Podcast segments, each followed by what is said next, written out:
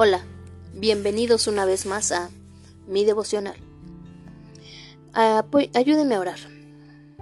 Señor, el día de hoy queremos pedirte, Padre, que nos des la claridad de las cosas que, de los bienes que tenemos. No me refiero a cosas materiales, Señor, sino me refiero a,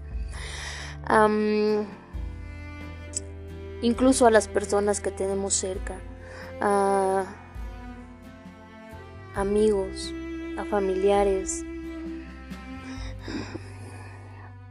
todas las cosas, este, los dones, el tiempo.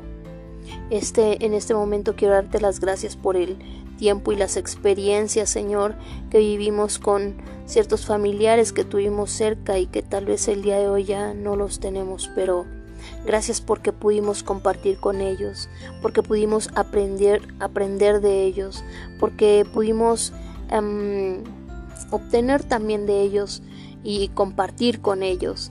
Entonces eh, quiero darte las gracias por esa por esa parte, Señor, ayúdanos y enséñanos a agradecerte, que cada uno de, de estos de estas reflexiones nos ayuden a cada día a ver de una manera más clara, Señor, que nos estás que tenemos tanto que agradecerte porque nos estás dando cada día el sustento el sustento de vida. En el nombre poderoso de Jesús. Amén. Bien, el día de hoy vamos a leer San Lucas, Evangelio de San Lucas, capítulo 12, versículos del 4 al 7, y dice así, ¿a quién se debe temer?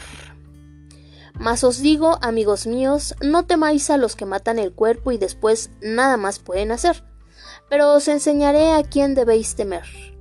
Temed a aquel que después de haber quitado la vida, tiene poder de echar en el infierno. Sí os digo, a ese temed. ¿No se venden cinco pajarillos por dos cuartos?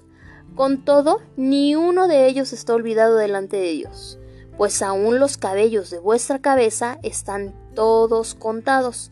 No temáis, pues, más valéis vosotros que muchos pajarillos. Bueno, en esta parte, mm, bueno, yo veo como, como dos partes. Em, dice, más os digo, amigos míos, no temáis a los que matan el cuerpo. Es muy común que la gente em, que tenga miedo a pues a muchas cosas, ¿no? O sea, yo le tengo miedo a la oscuridad, yo le tengo miedo a la muerte, yo le tengo miedo a así, por ejemplo, alguien me comentaba a los secuestradores, a, los rateros, ¿no? Em, y bueno, muchos otros miedos que tenemos aquí en esta tierra que realmente pues en esta parte nos, nos dice, no temáis a los que matan el cuerpo y después nada más pueden hacer. Realmente cuando nosotros terminemos la vida aquí en esta tierra, pues tenemos la certeza porque aquí lo dice la Biblia de que vamos a a tener una vida después de esta o la vida después de la muerte o no sé cómo llamarle, ¿no? Entonces, de o sea, se termina la vida de nuestro cuerpo, pero nuestro espíritu no muere, nuestro espíritu eh, sigue vivo. Entonces, esa es la vida en la que realmente vamos a, a tener mm, una vida eterna o una segunda muerte, se le puede llamar. Entonces, pues aquí es un tiempo muy corto en realidad el tiempo que vamos a estar aquí en la tierra. Y lo, lo, siguiente es vida eterna o muerte eterna. Entonces eso es algo muy mucho tiempo no o sea muy extenso muy pues al compararlo realmente este tiempo es solo un, destello de luz entonces por eso aquí menciona que pues no tengamos miedo de los que de los que mm, matan el cuerpo. Pero dice aquí, pero os enseñaré en el 5 a quién debéis temer. Temed a aquel que después de haber quitado la vida tiene poder de echar en el infierno. Sí, os digo, a ese temed. Tiene también el poder de dar la vida eterna. Entonces, yo creo que Eso es lo que nosotros a lo mejor podemos reflexionar en esta parte, ¿no? ¿Qué es lo que vamos a querer para después de cuando nuestro cuerpo ya no esté en este lugar, ya no esté en esta tierra? ¿Queremos vida eterna, muerte eterna? Tendríamos que ponernos a reflexionar un poquito acerca de eso. Después dice, ¿no se venden cinco pajarillos por dos cuartos? Con todo, ni uno de ellos está olvidado delante de Dios. Mencionan aquí esta venta de estos pajarillos porque en ese tiempo eran como, pues dicen, no se venden por dos cuartos, eran como producto de, de, o sea, era una mercancía y realmente no era una mercancía cara, ¿no? O sea, por dos cuartos, cinco pajarillos, o sea, era como una, eh, muy barato. Y aún a ellos los cuidaba. Entonces dice aquí, este, que hace mención de que ni siquiera esos pajarillos que eran como muy mínimo estaban olvidados. Entonces imagínense si nosotros somos eh, humanos, si nosotros somos la creación de Dios, la obra maestra de nuestro Señor, pues cuánto más va a estar atento a nosotros, a nuestras necesidades, a que le busquemos, a cuando le buscamos, ¿no? A poder respondernos. Entonces también dice en el 7, pues aún los cabellos de vuestra cabeza están todos contados. No temáis, pues, más valéis vosotros que muchos pajarillos. Entonces, él sabe cuántos, cuántos, o sea, dice, están contados los cabellos de su cabeza, ¿no? Sabe lo que necesitamos, sabe quiénes somos, sabe nuestros dones, nos conoce desde la punta de nuestro cabello hasta la punta del dedo del pie chiquito, ¿no? Digo, hasta del, del dedo chiquito del pie. Entonces, nos conoce perfectamente.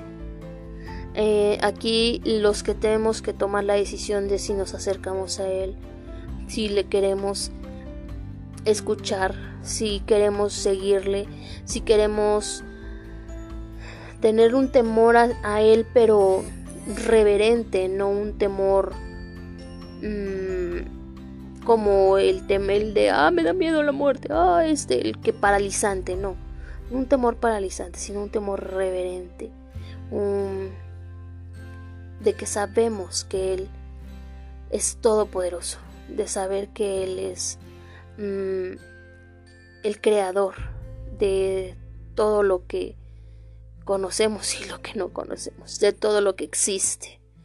Entonces, mm, yo creo que de esa manera es la manera en, el que, en la que le podemos temer, ¿no? O, este decidir si queremos estar cerca de él o queremos perderlo.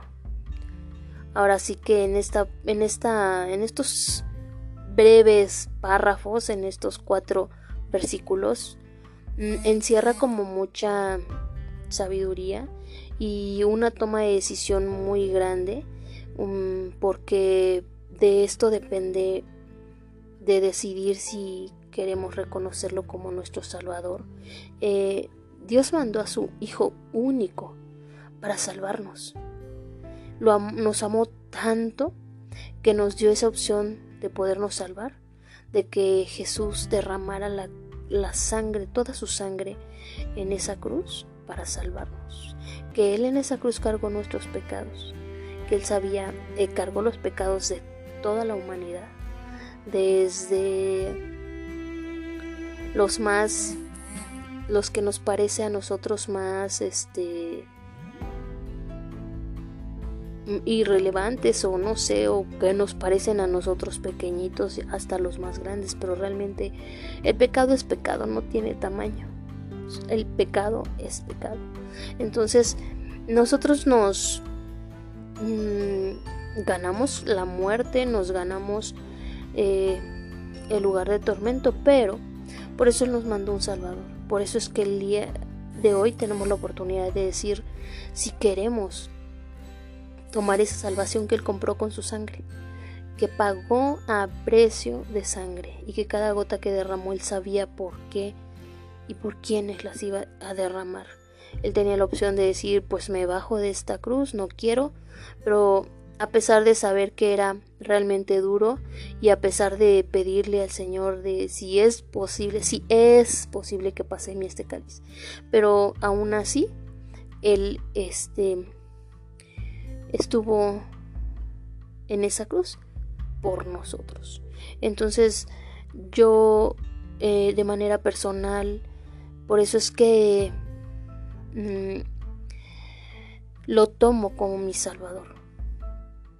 Él es mi Salvador. Él es mi Señor y el día de hoy lo confieso. Tú puedes hacer lo mismo, puedes acercarte a Él y decirle perdóname por todo lo que, em, por lo que te fallé.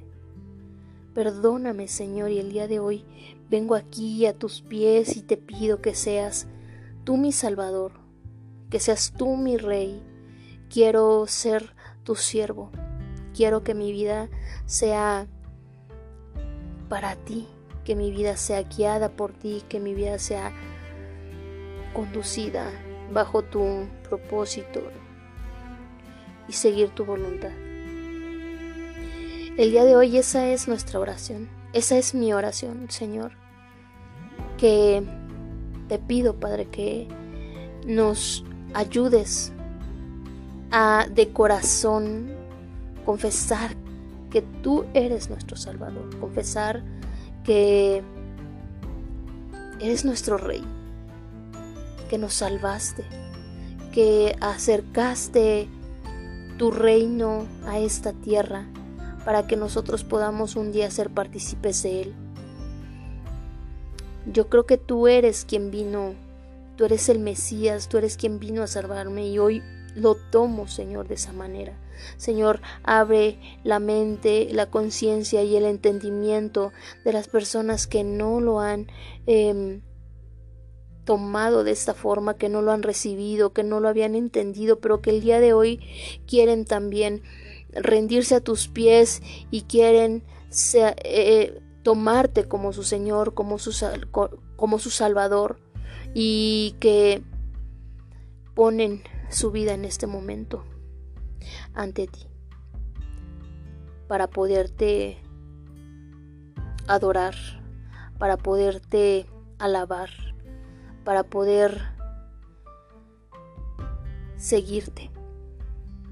En el nombre poderoso de Jesús. Amén. El día de hoy le quiero dar las gracias a Dios porque